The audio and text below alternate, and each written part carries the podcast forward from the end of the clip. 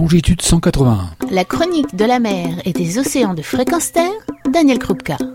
Bonjour, qu'est-ce qui pousse un individu à devenir apnéiste, voire apnéiste champion? Retenez votre souffle dans cette série de chroniques sur l'apnée.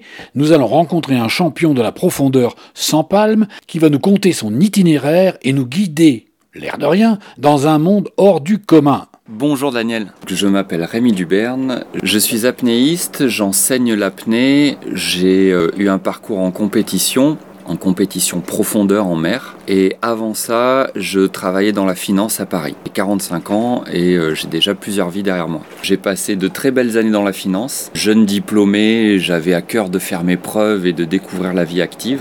J'ai lancé de beaux projets. C'est surtout une période qui m'a permis d'apprendre sur moi-même parce que sorti de ces études, on ne se connaît pas.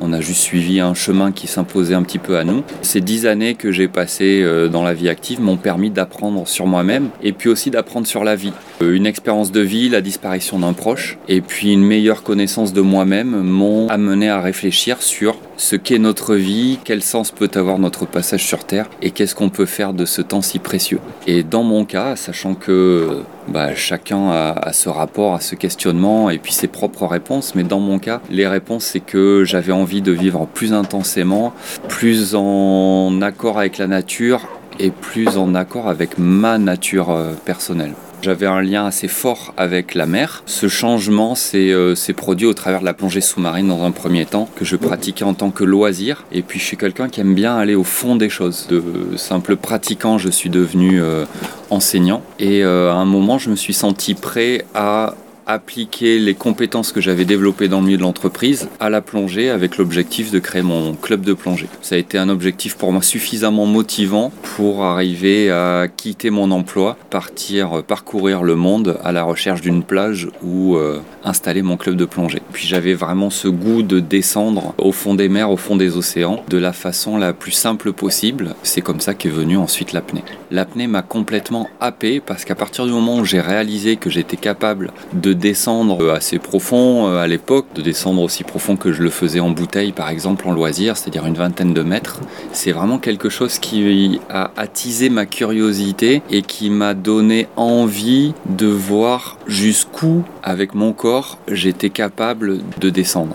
Donc c'est à travers cette question toute simple euh, qu'est-ce que je suis capable de réaliser dans ce contexte très précis, hein, qui est un peu particulier. Je peux bien comprendre que ça n'intéresse pas forcément tout le monde. Mais moi, ce, lien avec l'eau et puis cet objectif, ça m'a motivé à m'entraîner en apnée. Et puis là, je suis tombé sur quelque chose qui a pour moi été une révélation et qui a enclenché de profonds bouleversements dans ma vie. D'abord, ça a été euh, donc cette quête de pas de limite parce que quand on dit quête de limite, on s'attend à tomber face à un mur. Moi, c'était plus euh, j'étais à l'entrée d'une prairie, d'un paysage, d'une forêt, de n'importe quoi, et c'était voir jusqu'où je peux cheminer.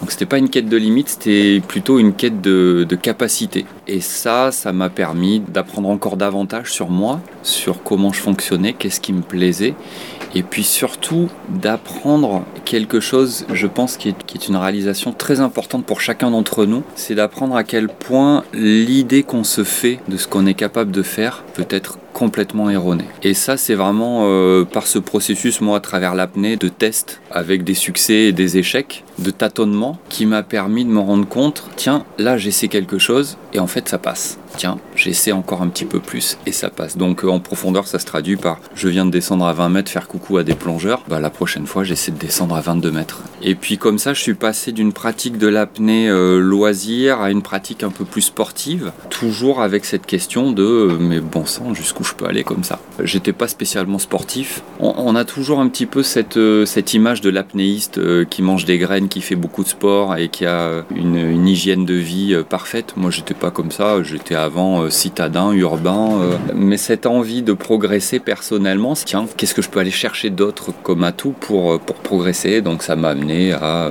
manger un peu plus sainement, faire un petit peu plus de sport, m'intéresser à la visualisation, à l'imagerie mentale, m'intéresser à plein de choses qui petit à petit m'ont construit en tant que sportif d'abord, puis un jour athlète. On retrouve Rémi dans une prochaine chronique pour aborder le domaine de la compétition. Allez, vous pouvez respirer. Retrouvez et podcastez cette chronique sur notre site fréquence